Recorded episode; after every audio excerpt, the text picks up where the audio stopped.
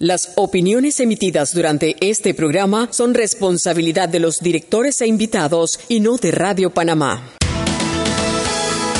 Las comidas sin sal y pimienta saben a nada. Bien, sucede lo mismo con la actualidad nacional. Usted tiene muchas noticias. Le invitamos a que la sazone con sal y pimienta. Con Mariela Ledesma y Annette Planels. La receta está lista y usted está invitado a la mesa. Sal y pimienta.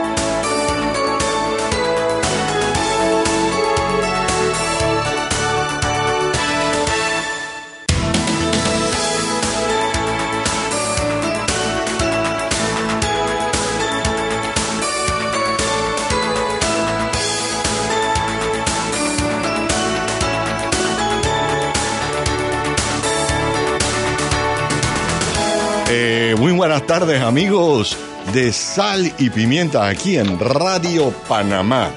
Eh, les saluda Juan Macay, el ají con guito, el ají sin vergüenza, el ají rico de, de- de sal y pimienta, dado el hecho de que la está aquí en Panamá, Está en los anda en- de romance por las Floridas. Vamos a ser honestos, Juancito. Está con toda la familia, pero están de romance. Pero de, de que duermen solitos en un solo, en sola habitación y ahí pues, luna de miel no me lo quita nadie. Y nosotros siempre pues le pedimos a Toto ahí Ay, mentira, tú sabes que. Toto está aquí, no Toto va conmigo hoy para el, para el brindis de despedida de la embajadora de los Estados Unidos, pero él se va mañana y de ahí es cuando se van de luna de miel porque se van para Ah, viste, Orlando. Viste, viste, viste. Bueno, saludos a Shugi porque sabemos que ella nos sigue en redes. Sí, ella nos oye, ella nos Así oye allá que, está. pero muy buenas tardes, amigos. Les recordamos el WhatsApp donde nos pueden escribir 6131 5565 6131 5565. O sea que no se dice WhatsApp, como digo yo.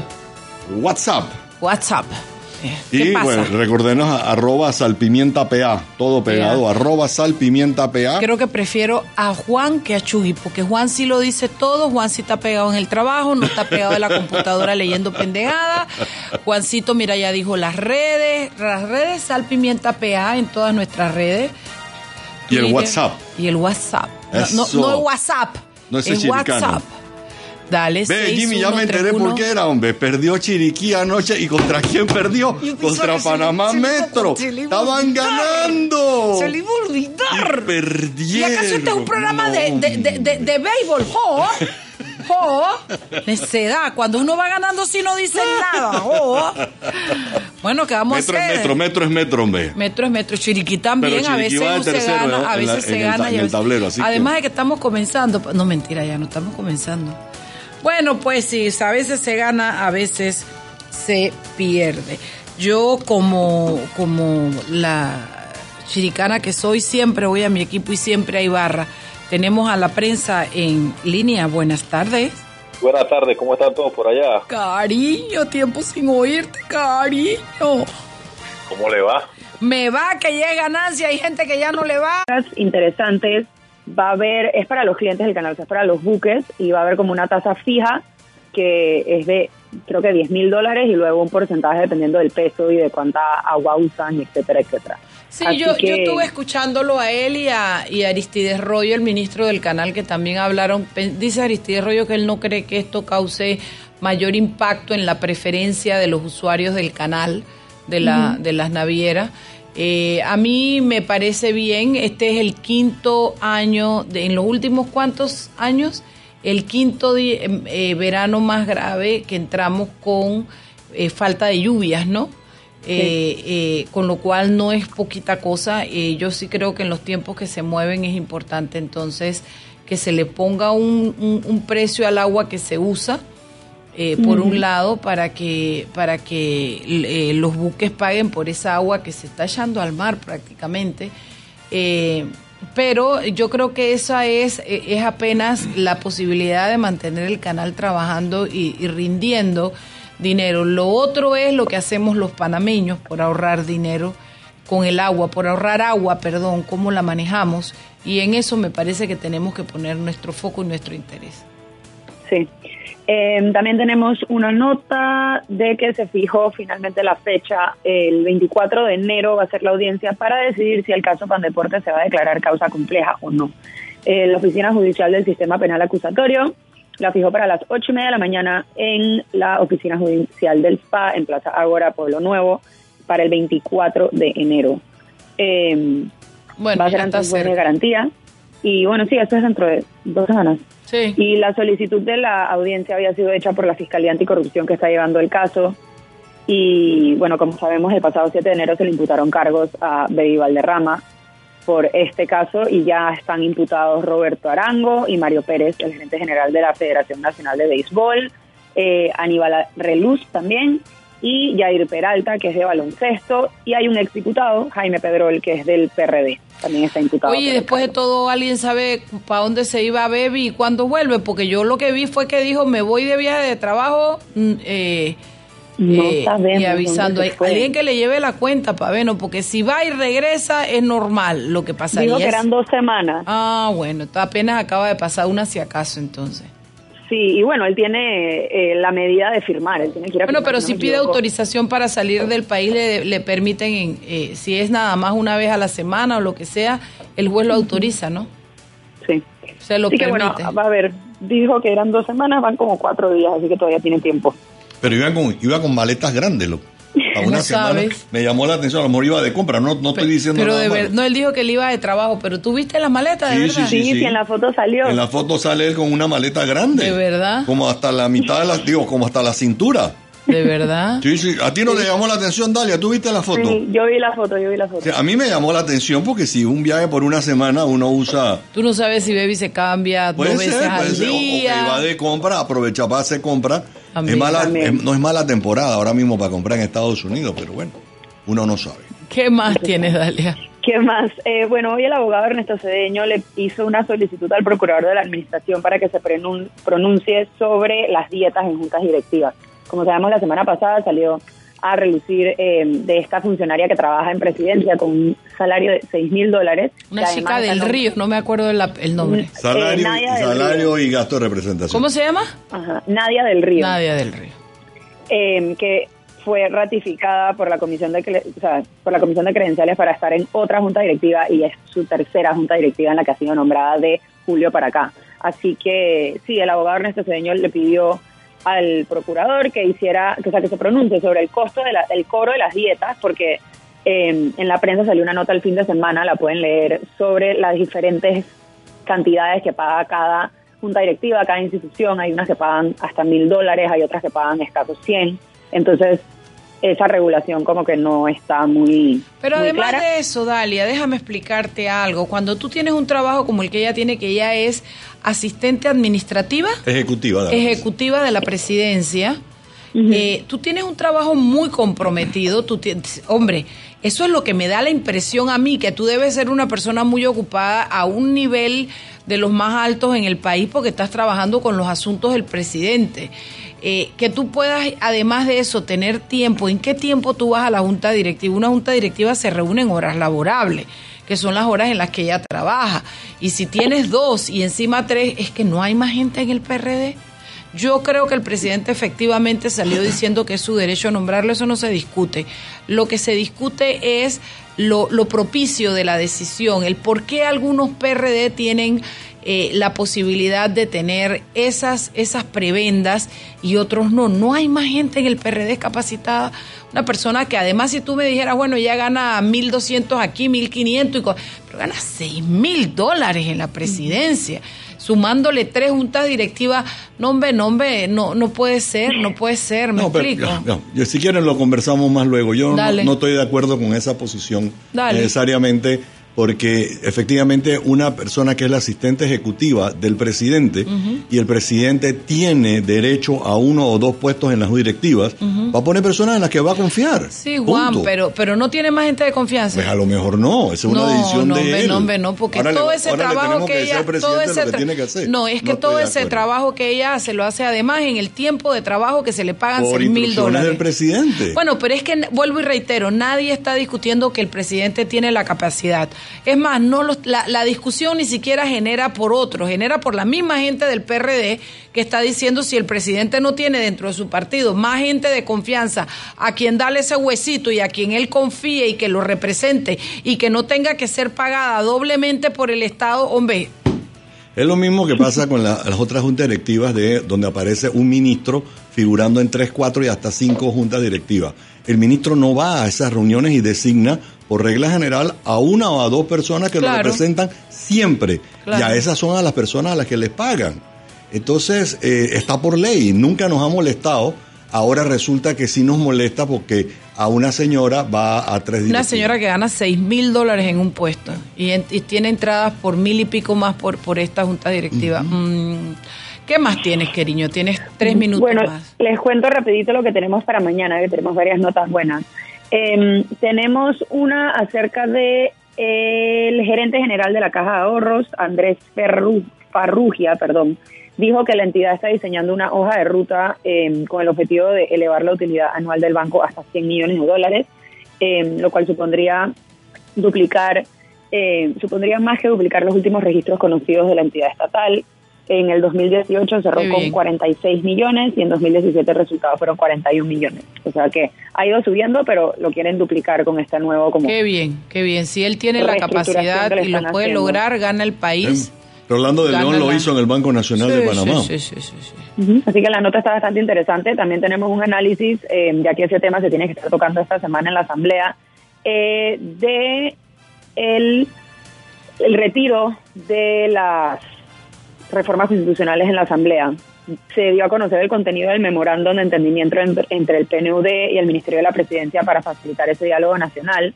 Eh, y hay varias reacciones al respecto. Así que habló Enrique Barrio, nos habló sobre que él es el que estaba a cargo de la mesa de justicia de la concertación.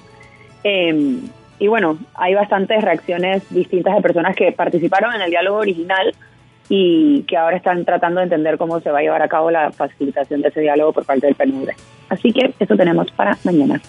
Bueno, la verdad es que eh, sí, mientras estén discutiendo y la diputada eh, esté gritando y, calumniando a todo Panamá desde, la, desde su curul y en el tiempo del pleno, difícilmente van a poder entrar a, a, ver el tema de las reformas, pero yo tengo claro que, que el presidente es lo que pidió y pareciera ser que la Asamblea está dispuesta a apoyar esa moción del presidente para iniciar un diálogo y poder, un, diálogo nacional que le permita eh, poder conocer eh, y trabajar en las reformas que la gente está esperando y lo que la gente quiere que pase con ese documento, que para los panameños les digo, no esperemos ningún resultado. Antes de dos años, es lo que yo más o menos he estimado que puede demorar eh, la consulta, la elaboración, la subida y la bajada, la presentada, la gritada, hasta que tengamos documento. Bueno, doña Dalia Pichel, le agradecemos enormemente su llamada.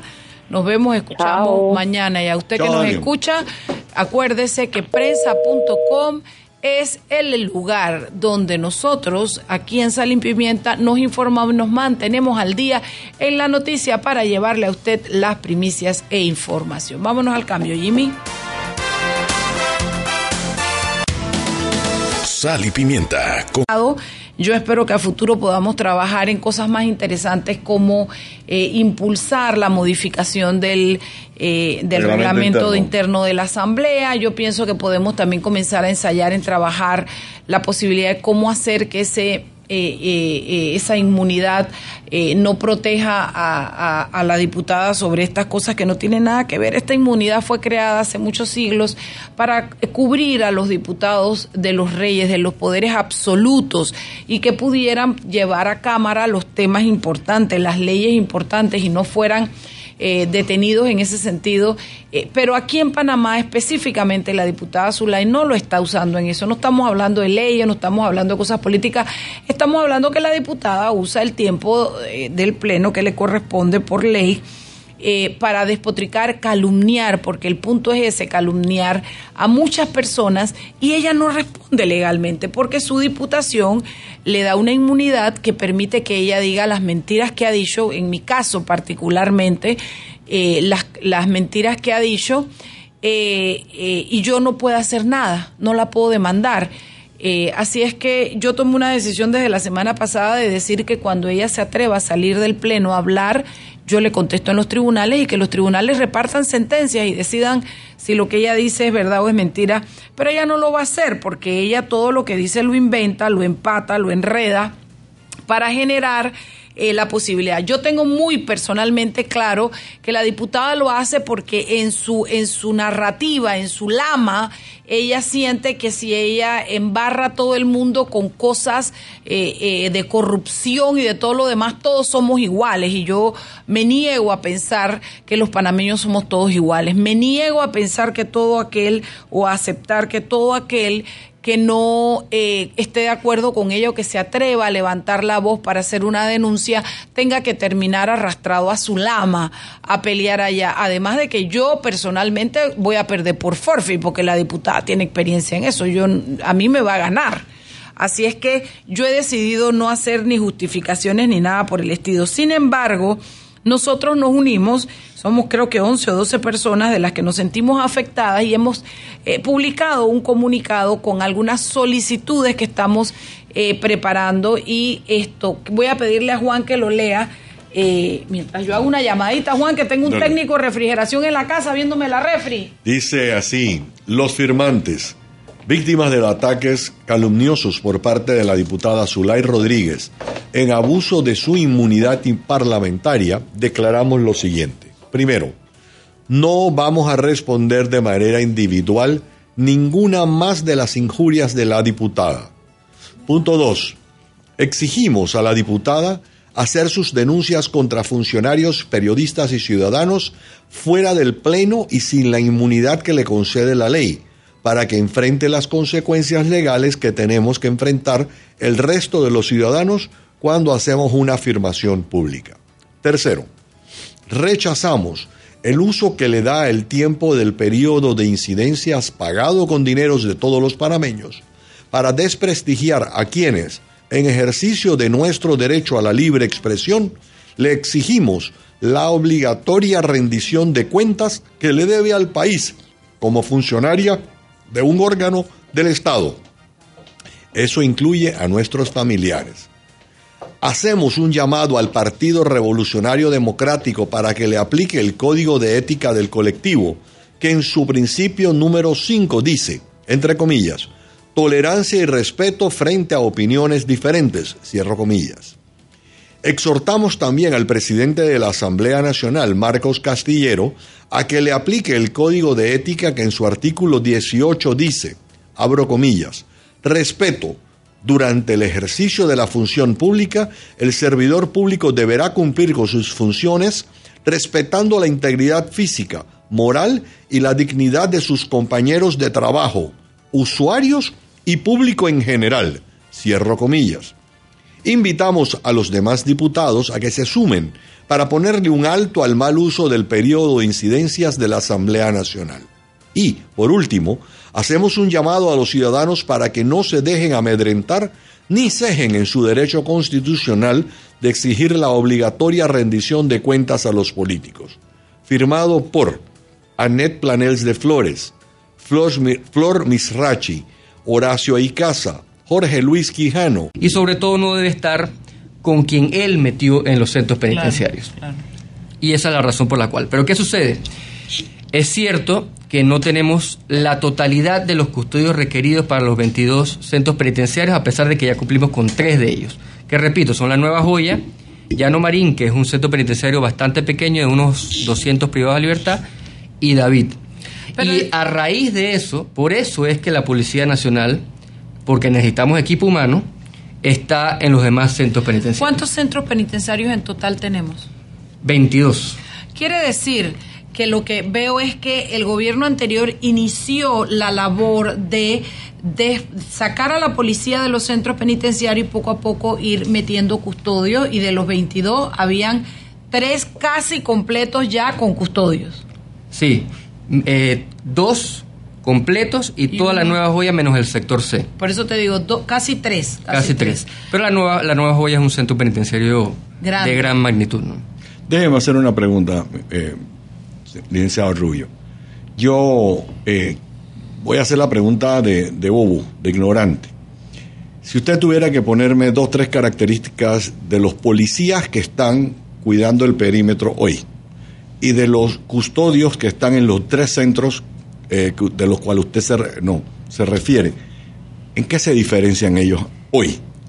Los custodios penitenciarios van a una academia de formación penitenciaria que tiene una formación muy distinta a la de la policía, el cual respeto mucho, pero repito, la reinserción social, la rehabilitación, la resocialización que mandata la constitución política tiene que estar establecido por custodios penitenciarios. Y miren, les digo algo, el Comité contra la Trata de la Tortura en Panamá dijo lo siguiente, el Estado parte debe ser Panamá, garantizar la seguridad en el interior de las cárceles y la retirada progresiva de los efectivos policiales mediante la contratación y adecuada formación de un número suficiente de funcionarios de prisiones y el desarrollo de estrategias de reducción de violencia entre los reclusos. Entonces, hacia allá tendríamos que ir. En la administración pasada, eh, liderada eh, en un comienzo con Milton Enríquez, que debemos de honrar, que le dio mucha oportunidad en ese momento a la viceministra María Luisa Romero, quien después fue viceministra de Gobierno, se estableció la ley de carrera penitenciaria, que es un sistema de continua evaluación, un sistema de méritos donde los custodios penitenciarios tenían un escalafón y podían ascender en base a una unidad coordinadora que los iba a evaluar. Y en diciembre del 2018 logramos que los primeros 70 funcionarios del de, eh, sistema penitenciario entraran en esta carrera que, repito, es un sistema jerarquizado de méritos de profesionalización donde los que estudian afuera también pueden entrar en esta carrera penitenciaria y que no están sujetos a los vaivenes del cambio de gobierno porque les dan esa continua profesionalización. Claro hasta hubo un cambio en la, en, la cuestión de los, de los, de los salarios, hubo eh, se, establecieron escalafones, se subieron los salarios, todo eso estaba incluido en esa carrera penitenciaria. Así es. Eh, se hubo, dos aumentos de salario en la pasada administración 2014-2019 y repito, estaba un, se estaba apostando lo más importante que tiene toda institución, que es el recurso humano. En, el pasado se ha hecho inversiones importantes en tecnología, que es importante. Es fundamental la tecnología en los centros penitenciarios. Cuando dicen Pero normalmente, en gobiernos anteriores. Gobiernos anteriores. Y está bien, pero ¿qué sucede? Que no se fortaleció el recurso humano y por eso esa tecnología en escáneres, bloqueadores de celulares y otro tipo de cosas, si no se enfoca en el recurso humano, que tengamos personas leales al país, que estén atentos en contra de la corrupción, que sean eh, comprometidos con su trabajo y que tengan la posibilidad de escalar y mejorar su salario si tienen un buen comportamiento, de nada vale la inversión en tecnología, ni en infraestructura. Entonces, la apuesta que se hizo, como se hizo en los países que tienen éxito en el sistema penitenciario, es apostar al recurso humano mediante la profesionalización del custodio, mediante una carrera que se llama carrera penitenciaria. Ahora, contra el delito y la corrupción es difícil competir con salarios, porque cuando tú tienes a alguien que, que tú quieres meter una AK-47 como la que se encontraron allá adentro, me imagino que para que tú metas eso te dan cinco veces lo que tú ganas en un mes. Ah, pero hay que ser intolerante a la corrupción también. Claro, claro. Pero entiendo que la formación ayuda a eso, es la mejor ayuda que se tiene porque primero genera mística. Segundo, genera el orgullo de pertenecer a una carrera, a una institución y le agrega valor a, al trabajo que tienes, que son las cosas que al final pueden no garantizar, pero sí promover que los custodios no se presten para actos de corrupción. Hay que educar en valores. Son las 6.29, 6.30. Vámonos al cambio. Sal y Pimienta con Mariela Ledesma y Annette Planels.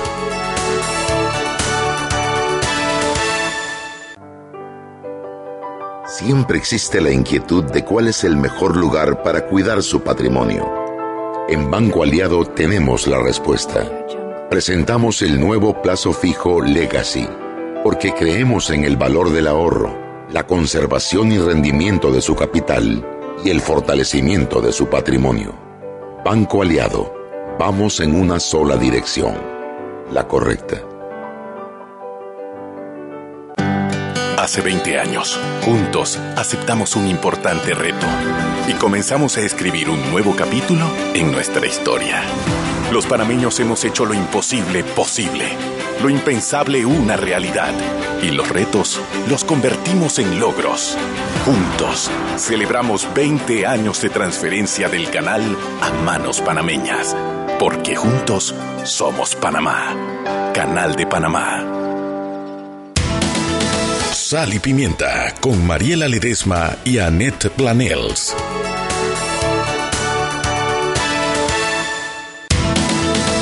Estamos de vuelta en Sal y Pimienta, un programa para la gente con criterio. Arroba salpimienta PA para los que nos están escuchando y quieren hacer algún comentario por las redes. Estamos con el licenciado Carlos Rubio, exministro de Gobierno eh, y que nos ha estado hablando muy interesante sobre qué es lo que hay en, la, en las cárceles. Y, yo le preguntaba al, ministro, eh, al exministro, perdón, eh, usted habló de escáneres. Yo hacíamos el comentario los otros días que cuando uno va a Estados Unidos, a uno lo mandan a pararse así, con las manos levantadas, y te hace un examen completo de todo. O sea, si tú tienes una pelotita, se la van a ver. Así sea que te la hayas tragado, porque así es como ven a, las mulas que se están tragando la, droga, ¿no? Les recuerdo antes de que darle, pasarle la pregunta al ministro, arroba eh, salpimienta PA y el WhatsApp es el 6131 5565. 6131 5565. ¿Esos escáneres existen hoy en las cárceles?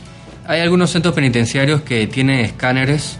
Eh, en el pasado se compraron bloqueadores eh, de celulares de llamadas. Que evidentemente son, son ya no están en operación. No están en operación. en los centros penitenciarios es muy difícil tener acceso a las llamadas, pero de alguna forma eh, se le ingenian para poder eh, eh, realizar llamadas y continuar con el crimen organizado.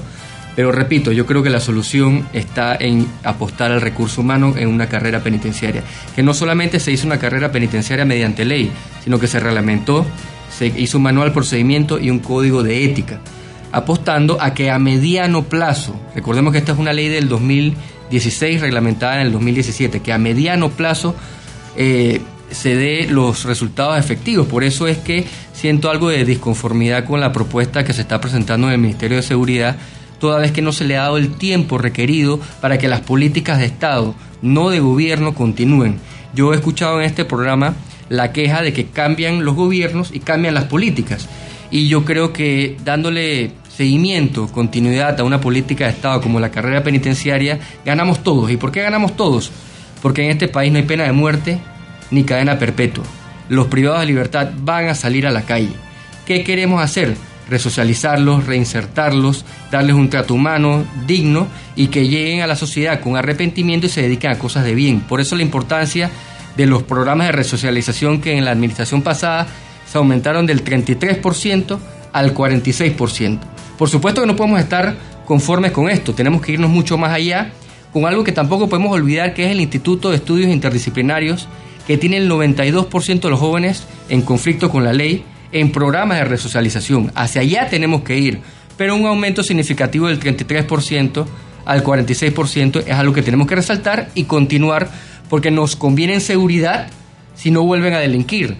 Nos conviene en ambiente si, por ejemplo, reforestan, si hacen barreras atrapasólidos, si hacen reciclaje. Nos conviene en educación, como por ejemplo el programa Mi Silla Primero, que privados de libertad estaban adecuando sillas para...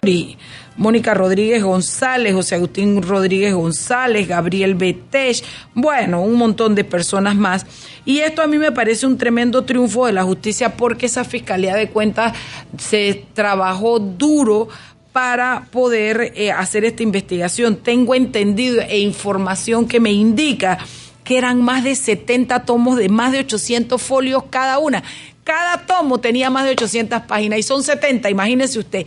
Hacer esa auditoría, hacer esa investigación, sacar conclusiones, mandar ese trabajo y que luego el Tribunal de Cuentas diga, sabes que encontramos mérito. Es un trabajo evidentemente muy profesional, muy específico y es lo que ha concluido con que el Tribunal de Cuentas, a buena cuenta, haya decidido llamar a juicio a todas estas personas y yo creo que el país gana mientras haya justicia, mientras haya institucionalidad, el país gana porque la gente entiende que hay certeza del castigo y ese es el mejor aliciente o cortador de aliciente de la porquería y de la corrupción. También hay tres representantes legales de las empresas que prestaban el servicio.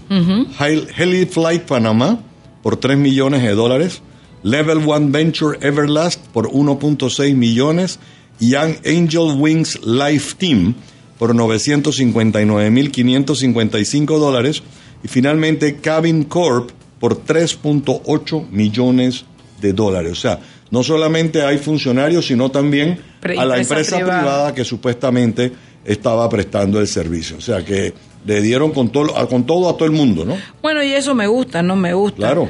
Eh, eh, me, me reporta nuestro community manager que el comunicado está en la en la en nuestros histories en nuestros stories perdón que ya estaba arriba. Yo quisiera lo que, lo que necesitábamos es la firma para que la gente la parte electrónica para que la gente pueda firmar electrónicamente pidiéndole al PRD y a Marcos Castillero que hagan cumplir el código de ética. ¿qué le pedimos allá?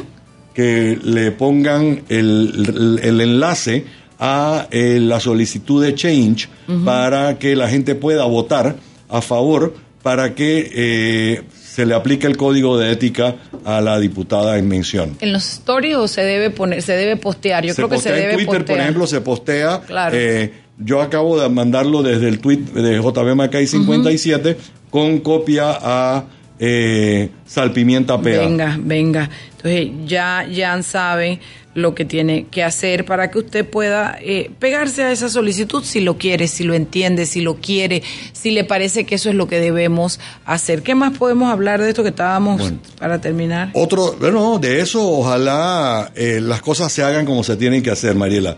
Yo lo que creo es que la gente tiene que recuperar la, el nivel de confianza en nuestra justicia, sea en el Tribunal de Cuentas, sea en un juzgado o sea en la Corte Suprema de Justicia ustedes lo han dicho aquí en un par de ocasiones, las primeras eh, acciones que han tomado las nuevas magistradas, perdón, los nuevos magistrados y el nuevo presidente de la Corte nos dan un indicio que pareciera que hay una, una luz tenue, pero hay una luz al final del camino y que pareciera que sí va a haber cambios en la justicia panameña. Eso tiene que permear para abajo. Claro. Y que si tú vas a tocar un tema de familia en el juzgado de familia de más abajo, te den la misma justicia que si tú la recibes en la Corte Suprema de Justicia y que no tengas que tener padrinos ni eh, patronos, patrones que te digan lo que tienes o no tienes que hacer. Bueno, esto, eso es importante y yo espero que eh, eh, sigan saliendo más casos, más fallos en este sentido, porque ya llevamos cuántos, cinco, siete años de estar en esta pelea. después de que de, de todos esos casos de corrupción que se dieron en el eh, en el gobierno de Ricardo Martinelli y eh, la gente no se siente conforme con la justicia que ha recibido, cómo se ha impartido la justicia. Hay una fuerte percepción y un olor fuerte que indica que ha habido justicia selectiva y es importante que estos sinvergüenzas, los que sean responsables, caigan. El que, el, el que es inocente, que pruebe su inocencia y que vaya por fuera y que se le diga tú no, pero el que es responsable, oye, ¿cuánto, cuánto tiempo más en la calle? Ahora, si un tipo como Guido Rodríguez está haciendo este trabajo y está diciendo deben ir a juicio, tiene que tener fundamento, tiene que tener la suficiente base en elementos para poder convocar, para que se convoque a estos, a estos juicios, ¿no? Mariela, hablando de otro tema, dice el diario La Prensa que hay tres favoritos para la Defensoría del Pueblo. ¿Tú habías escuchado eso? No, yo estoy como, como salida de ese tema de la Defensoría del Pueblo, pero ciertamente hace falta un periodo de año y medio por terminar y hay una persona haciendo eh, de interina que es Maribel Coco y debe nombrarse a alguien que debe ser escogido por él después del vergonzoso momento que vivimos los panameños. Casualmente, mira, me acuerdo a la diputada Zulay Rodríguez al frente de comandando esa tropa de cómo se le, el trámite que se le dio a, la salida del, del, anterior defensor del pueblo. Dice el diario La Prensa que de los 22 aspirantes que están actualmente, hay tres favoritos. Uno, Pedro Meilán, a quien lo conocemos porque fue director de la Codecu. Eh, Didimo Escobar, abogado y ex subsecretario de la Asamblea, y el abogado Roderick Chaverri. Esos son los que dice la diario La Prensa. Y hay 19 nombres más. Eh, lástima, Mariela, y fíjate que es lo mismo que hemos dicho siempre. Lástima que entre los tres favoritos no haya ni un solo nombre de una mujer, ¿no? Sí, siempre. Eh, yo he escuchado por ahí que, el, que el que de los favoritos, el más favorito, el más favorito es Pedro Pedro. Bueno. que, eh, eh, que, pero veamos, ¿no? Hay que llevarlo a votación. A mí, a mí quien salga no es lo que me preocupa. Bueno, sí me preocupa porque tú tienes que tener el currículo, las habilidades, la expertise, el conocimiento para hacerlo. Lo que más miedo me da es todo lo que se hace para llegar a ese puesto porque necesitas el apoyo de, los, diputados. Entonces, yo todavía estoy viendo lo agradecido que nos salió el Contralor de la República, Gerardo Solís, tipo, sí es bien agradecido porque él recibió varios votos, eh, muchos los votos para ser eh, eh, Contralor y fíjate, Fíjate que le nombró a la esposa a uno de los que votó, la hermanita, la diputada Rodríguez, que también lo, lo, lo, apoyó. Eh, ¿Quién más? La esposa de, de Ábrego, la hermana de quién más fue que nombró. O sea, bien agradecido con, con, los nombramientos. Entonces, eso es lo que a mí me preocupa, ¿no? Sí, yo creo que eh, la meritocracia la mandamos a guardar. Eh, y bueno, ojalá el nuevo defensor del pueblo salga no porque haya hecho compromisos de nombramiento, sino porque tiene la mejor capacidad para eh, dirigir. Eh, este es un ente, vuelvo a insistir, lo mismo que he dicho en varios lugares. Desde Juan Antonio Tejada no tenemos una defensoría del pueblo de lujo. Es más, yo creo que ha sido el mejor defensor del pueblo. Yo creo que a excepción del yo no he visto El otro día me dijeron, es que te va a agarrar rabia fulanito de tal. Bueno, que me agarre rabia fulanito de tal. Para mí, además de ese fulanito de tal que tú hablas, no, además ese fulanito le tiene rabia a todo el mundo, así ah. es que él odia a todo el mundo. Entras en el grupo, lo que sí quisiera es que se reconozca el trabajo de un hombre como que le dio una institucionalidad que todavía se respiraba y se y con, que el que llega a los días y de, de transparencia, o sea, eso que es transparencia eso es, lo que yo creo que la gente busca, Mariela. además lo puso, lo actualizó mucho, ponerlo al día. Eh, estuvo, estuvimos siempre a un alto nivel mientras Juan Antonio fue el defensor del pueblo en los estándares internacionales, ¿no? Oye, Mariela, murió la persona más longeva de Panamá. 113 años. 113 Increíble la años, doña Clara Cedeño, que nació en Llano Bonito en el año de 1906 vaya para sus familiares, pues el reconocimiento dice que le llevaron una placa porque había votado, mira también qué interesante, ¿no? Desde el año 94 hasta el 2019 votó en todos los eh, eh, torneos electorales que hemos tenido en Panamá. Y hay sinvergüenzas que no se paran de su casa los domingos porque tomaron trago el día anterior o porque se arrancaron o porque se fueron para la playa o por lo que sea. Oye, esta señora es, eh, votó desde el año 94 hasta el 2019, 25 años, ¿qué? 19 y 6, 25 años, votó en todas las contiendas electorales que tuvimos en Panamá. Que Dios la tenga en su gloria. que Dios la tenga en la gloria. Son las 6 y 45, vámonos al cambio, Jimmy. Cuando regresamos, último bloque, hay cositas. Oye, tuviste esto de los transportistas. Sí, vergüenzas! Y todo en detrimento de los usuarios. Ve de eso, vamos a hablar a que regresamos. Vámonos, Jimmy. Sal y Pimienta con Mariela Ledesma y Annette Planels.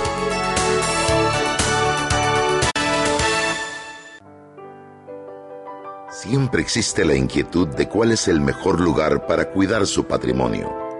En Banco Aliado tenemos la respuesta.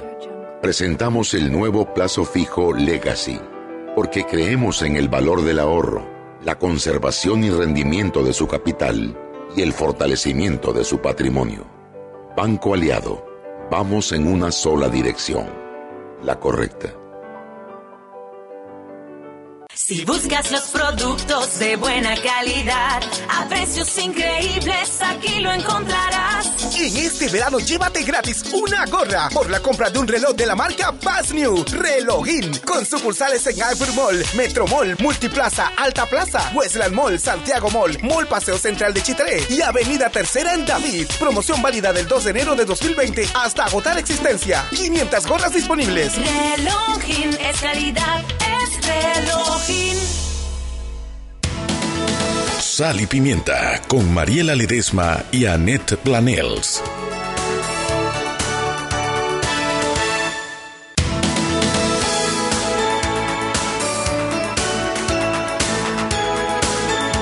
Bueno, volvimos.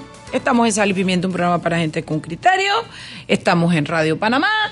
Ya usted sabe que es 94.5 FM y ahorita quiero hablar de esta sinvergüenzura, hombre. Te cuento que la gente en la radio está sintonizado. Me acaban de escribir dos personas diciendo, estamos escuchando Radio Panamá y Sal y Pimienta, saludos a Mariela. Así Sí. que para que sepa, después te digo quién. Saluditos, saluditos para toda esa people que nos escucha. No, nosotros tenemos una súper buena sintonía. Allá en Chiriquí están Pamela Morales Díaz y Benjamín Villarreal Morales pegados del radio, oyendo todo lo que hablamos aquí. Oye, tú sabes que hoy se reunieron eh, eh, sin invitar a los usuarios, es lo que más me preocupa. Solamente entraron los transportistas y además lo hicieron no lo hicieron en la Asamblea Nacional, tuvieron una reunión para dejar sin efectos eh, de los usuarios de transporte reconocidos, los, los derechos de los usuarios de transporte reconocidos por la Corte con el tema de Uber, de que si puede haber Uber en otros lados del país, que si se puede pagar en efectivo, etcétera, etcétera. Pero, y me da una risa porque además yo venía escuchando en Radio Panamá a los que hablaron en radio del transporte, creo que era Canatra, no me acuerdo, perfectamente verificable. Eh, sí, dice Martín Franco y otros, hablando de que ellos quieren hacer sus propias plataformas nacionales y que no se permitan plataformas extranjeras y por supuesto, como siempre, ¿no? Que qué hace el gobierno que no les hace una plataforma para que ellos puedan funcionar y el gobierno, y bueno, tú sabes que ellos son gimme, gimme, nada de take, ¿no? Como decía mi abuelita, que Dios la tenga donde le toca estar. Yo lo que no entiendo, Mariela, es si ellos quieren que el gobierno les haga una plataforma para que los usuarios puedan tener acceso a esa plataforma. Los usuarios ya tienen acceso a dos plataformas. Uno. Dos. ¿No sería lo mismo entonces que eliminemos los supermercados privados, extranjeros, Sí. la gran mayoría, eh, o algunos de- son extranjeros, eh, o los dueños son extranjeros, eliminemos los, resta- los supermercados y hagamos un gran restaurante, un gran supermercado Bueno. que, cuya propiedad sea el Estado Bueno, y donde es que todo el mundo no se meta ahí. A ver, Juancito, el Estado es la teta. Y hay gente que está acostumbrada a vivir de la teta. Entonces, tú dices los supermercados, yo voy más allá, eliminemos la empresa privada, y que super- vámonos para Cuba, pues. Vámonos para Cuba y allá todo es el Estado y todo y comemos como comen en Cuba y pasamos los angustias que pasamos en Cuba. Tienen la tienen contra la inversión privada como que si la inversión privada y la plataforma fuera la causante de sus males. No, Le- la- los causantes de sus males son los mismos transportistas que históricamente le han dado un maltrato y un mal servicio al usuario. Yo siempre he dicho que no son un transporte, es un acarreo de seres humanos. Más o menos se ha parado el tema de las muertes en los buses. ¿Te acuerdas cómo Sí, moría claro. la gente? Como cucarachas con baigón moríamos los panameños, morían los panameños en las llantas de los diablos rojos. Se ha hecho un sistema de transporte todavía y los taxis no son menos. Eso no es, eso no es taxi, eso no es privado, eso es un taxi de ruta. Se montan, cogen tres, bájate. El no voy, el, los, los carros de porquería, groseros, no tienen cambio. Nombre, nombre, son los propios y encima ahora pero todo eso lo sabemos los panameños. Lo que yo quiero saber son dos cosas. Uno, ¿cómo van a hacer para pasar por encima de un fallo de la Corte Suprema de Justicia? Que ellos están allá arriba más o menos dándole la mano a Dios. No pueden, o sea, por más leyes que hagan, ya hay un fallo. Hay un fallo de la Corte. Y dos, mi otra pregunta, Juan Macay. ¿Qué carajo hace el gobierno avalando esta sinvergüenzura?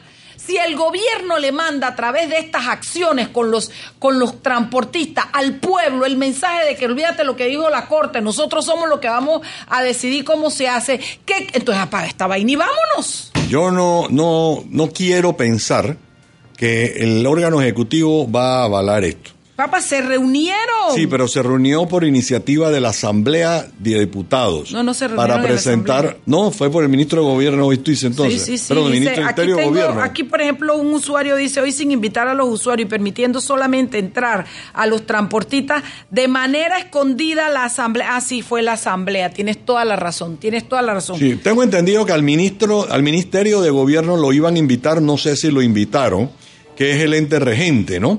Eh, pero el órgano ejecutivo debe escuchar y debe actuar de acuerdo. Ahora, lo primero que debieron haber hecho, Mariela, es publicar el fallo de la Corte Suprema de Justicia y la Corte debe exigir que ese fallo sea publicado en la Gaceta Oficial. Mientras el fallo no esté publicado, no tiene validez. Eh, es lo primero que tiene que hacer, porque es que de nada sirve que la Corte Suprema de Justicia falle en derecho si viene alguien, un funcionario X, a decir yo no publico el fallo, no es válido. Claro. Tienen que publicarlo, eso es ley. Y así como quieren hacer otras leyes para vulnerar los derechos de los ciudadanos que usamos los servicios públicos, porque el autobús es un servicio público y mi bus está funcionando hoy como debe ser. El metro es un servicio público. Las plataformas electrónicas no son un servicio público. Apetito 24, Uber Eats eh, y todas esas otras plataformas no son un servicio público, a pesar de que el servicio se lo están brindando al público. Tenemos que hacer una gran diferencia. Las plataformas se hicieron y funcionan en el resto del mundo. Hay un, un solo país, aquí en América Latina, cerquita, que acaba de decir Uber se tiene que ir. Eh, lo raro es que el fallo dice Uber y no habla de todas las plataformas, por alguna razón, no lo sé. Pero lo interesante es que aquí en Panamá, cuando tú le preguntas al usuario de los transportes que son manejados por las plataformas, te dicen yo no usaría taxi. Punto. es por gusto. Es, por es gusto. una plataforma diferente para un público diferente en un sector comercial diferente. Si esa parte no la entienden, si los taxistas siguen creyendo que con usar pantalones cortos y una, un suéter abierto, sabrá Dios hasta dónde, y chancleta pollito, Y la gente se va a sentir bien, están equivocados. Si los taxistas piensan que porque son las cuatro y media, un cuarto para cinco, y viene una persona y viene otra y las van a seguir montando sin pedirle permiso al usuario, están equivocados. Y aplicando la tarifa que les da la gana. Y bueno, oye, ¿Qué aquí seguridad dice va a sentir una Marilina mujer? Vergara, que nos escribe a Sal y Pimienta. Yo estoy leyendo acá porque la que siempre está pegada allá de WhatsApp de aquí de Radio Panamá, 6131-5565 es la Chugui, que no está. Pero acá en, en Sal y Pimienta nos escribe Marilina Vergara que dice, en Colombia eliminaron Uber. Que por, y ella dice, por el bien de los usuarios esperemos que no pase acá. Bueno, ya la Corte se pronunció, Marilina, esperemos que el, que el gobierno se ponga los pantalones y haga lo que tiene que hacer. Mira, y que- y tu que amigo se- Genaro, digo, a y Saúl. que se cumplan las disposiciones legales que haya que cumplir. Pero lo que se tiene que entender es que taxi es una cosa, los servicios administrados por plataforma es otra. Queremos hacerlos cumplir con otras disposiciones. Siéntense con los operadores de esas plataformas, siéntense con los, siéntense con los usuarios de las plataformas y que se decida cómo quieren que se les brinde el servicio. Ah, que, yo pago ya, güey. Entonces eliminen eh, el negociado que tienen con los cupos. Los cupos son gratuitos, gratuitos. Eso es lo otro que estamos pensando que, los, que la sociedad civil debe impulsar, que se publique la lista de quiénes son los dueños de los cupos, porque ah, eh, deben ser gratuitos, pero la historia y la realidad nos indica que los venden en miles de dólares y que son un botín político. Y que los se usan como hasta como garantía bancaria. Y que, y que, y que, y además eh, se reparte entre determinado rango y nivel de políticos. Y a mí no, mira, yo a mí no se me ha olvidado, Mariela, cuando uno pasaba enfrente de la Policía Nacional ahí en Ancón, tú veías la cantidad de taxis ahí parados a ciertas horas del día. Donde de la noche a la mañana desaparecieron. Sí, sí, sí. ah, porque le empezaron a criticar, a decirle que es que los policías, por eso era que no había taxi, porque mientras los policías estaban en turno, los taxis los tenían parqueados allá afuera. Bueno, y además este, que también los transportistas tienen que entender que no es contra el usuario contra el que tienen que pelear y los derechos del usuario, sino contra los políticos que los manipulan y los explotan. A ver, tantos son los cupos que han repartido que ya... No, o sea, este, la, parece una, una, una mancha amarilla la- en las carreteras porque lo han hecho de una manera inmisericordia y han re- regalado, no repartido ese montón de cupos que lo que sobra son taxis. Entonces, claro, se están comiendo un cable y encima dan un mal servicio. Entonces, ¿qué va, señores? No way, no way, no way. Ellos no quieren ser selectivos, ellos quieren ser colectivos. Oye, en otros países del mundo hay taxis hay, colectivos. Entonces, promovamos el taxi colectivo, si eso es lo que ellos quieren. Pero no, ¿no? puedes cobrar lo mismo que cobra el taxi claro, selectivo. porque te cobran como que si te llevaran se- solo a, los cuatro que llevan en el carro. Apenas se monta la segunda persona, tienes que bajar el precio a la mitad. Claro. Se monta una tercera, lo tienes que dividir a un tercio. Pero bueno, y dime tú esto, ¿qué me ibas a contar de el, el fondo de ahorro de Panamá? ¿Me ibas a dar Oye, seis, casi seis y medio por ciento fue el rendimiento del Fondo de Ahorro de Panamá. Subió casi sesen- un poquito más de 60 millones de dólares. Yo creo, yo no sé si es que todos los años pasaba lo mismo, pero este año esa es una buena noticia que se nos ha fortalecido ese fondo que fue creado durante la presidencia del presidente Pérez Valladares y supuestamente es un fondo intocable Que vino de las privatizaciones, Juan, Sí. ¿te acuerdas? Del IRRE, del Intel. Ya vamos por 1.400 millones de dólares en fondo. Eso es una excelente noticia para el país. Si a eso lo sumamos de que la caja de ahorro va a, quiere llegar a 100 millones de eh, beneficios, digo, de ganancia, y que ya lo hizo, el, vuelvo a insistir, lo voy a decir con nombre y apellido, Rolando de León en su administración en el periodo, el quinquenio anterior, logró que el Banco Nacional fuera exitoso como banco privado, como si fuera un banco privado, pero siendo un banco del Estado, quiere decir que la caja de ahorros también lo puede hacer y aplaudo el señor Farrugia, Farrugia, sí. Farrugia, que está buscando esa iniciativa con la visión de un banco privado. Bueno, también vi a la gente de, a los sindicatos que querellando y querellando en el sentido públicamente cuestionando al gobierno que dice que quiere cambiar la junta directiva de la Caja del Seguro Social. Flaco favor le hacen a los propios miembros de los sindicatos y a los panameños oponiéndose, porque la verdad es que la Caja del Seguro Social eh, está eh, petrificada, hay unas representaciones eh, que no ayudan, que no impulsan, que no tienen ni la capacidad ni el interés pareciera eh, de algunas de, de- de esas posiciones y sí es importante jamaquear ese árbol que caiga todo lo que nos sirve para poder modernizar la caja del Seguro Social y que los panameños que sirven, que reciben los servicios del- de, de- salud pública desde la caja del Seguro Social, oye, tengan derecho a un mejor servicio, a medicinas, a, a médicos de calidad, a horarios interesantes, que, o sea, todo. Y para eso no solamente hay que cambiar la junta directiva, hay que cambiar un montón del esquema parasitario que tiene la Caja del Seguro Social en que los políticos también la han sumergido en un en un en un, en un botín político. Pues qué quieres que te diga, Juancito? Yo pienso, volvemos a lo mismo, Mariela, el usuario, el usuario de la caja del Seguro Social se merece ser bien atendido. A mí el día cuando yo fui ahí a la agencia de, de San Francisco, una señora cuando le llevé mi formulario lleno para solicitar jubilación, me dijo, es que no me gusta como usted escribe, tiene que traérmelo de nuevo. Y se lo tuve que llevar de nuevo porque no le gustaba mi forma de escribir. Sí, sí, O sea, eso es una, un, un desprecio al usuario. Hoy, en el sepelio de la mamá de nuestra amiga Judy, eh, Ju- Judy Judy, Judy Salazar, Salazar. de León, eh, Oye, mi me- pésame para Judy, que no la pude ver hoy porque me enteré hoy mismo y no pude ir a esa misa. me- Mario, el esposo, me dice, mira, esa que está ahí era compañera de Judy, ella fue profesora de química en el Instituto Nacional, una señora que anda con una andadera. Mariela tiene dos años esperando que le dé una cita para operarle las rodillas en, el- en la caja del Seguro Social. Eso es una canallada. Tú Sí. a esa pobre señora cómo Sí, venía sí. caminando. Eso no es lo que, por lo que pagan las personas que han pagado durante X cantidad de años al Seguro Social. Sí, eso es como no tener nada, eso es como tener bicicleta pero sin ruedas, tener mamá pero muerta, o sea, no, no, no, no, no, de verdad que, que yo creo que lo, lo único que yo siento y que me alegra y que me emociona y que me da pena no ver. Verena que eso era un eso es una hierba Esto, muchas gracias por aceptar nuestra invitación muchas gracias a los a los eh, oyentes que hoy participaron mucho en el en, en el was, was, WhatsApp. WhatsApp y no pudimos leerlos todos por cuestiones de tiempo. Juancito, gracias por acompañarnos. Jimmy del Rosario, gracias a ti también. Nos vemos mañana. mañana. Vamos a hablar sobre Colón. Tenemos a la gente de Con Colón aquí hablándonos sobre otro hilo que se publicó la semana pasada sobre la historia y la situación de Colón y cómo llegan a donde están. Interesante, lo vamos a Tierra ver. mi madre.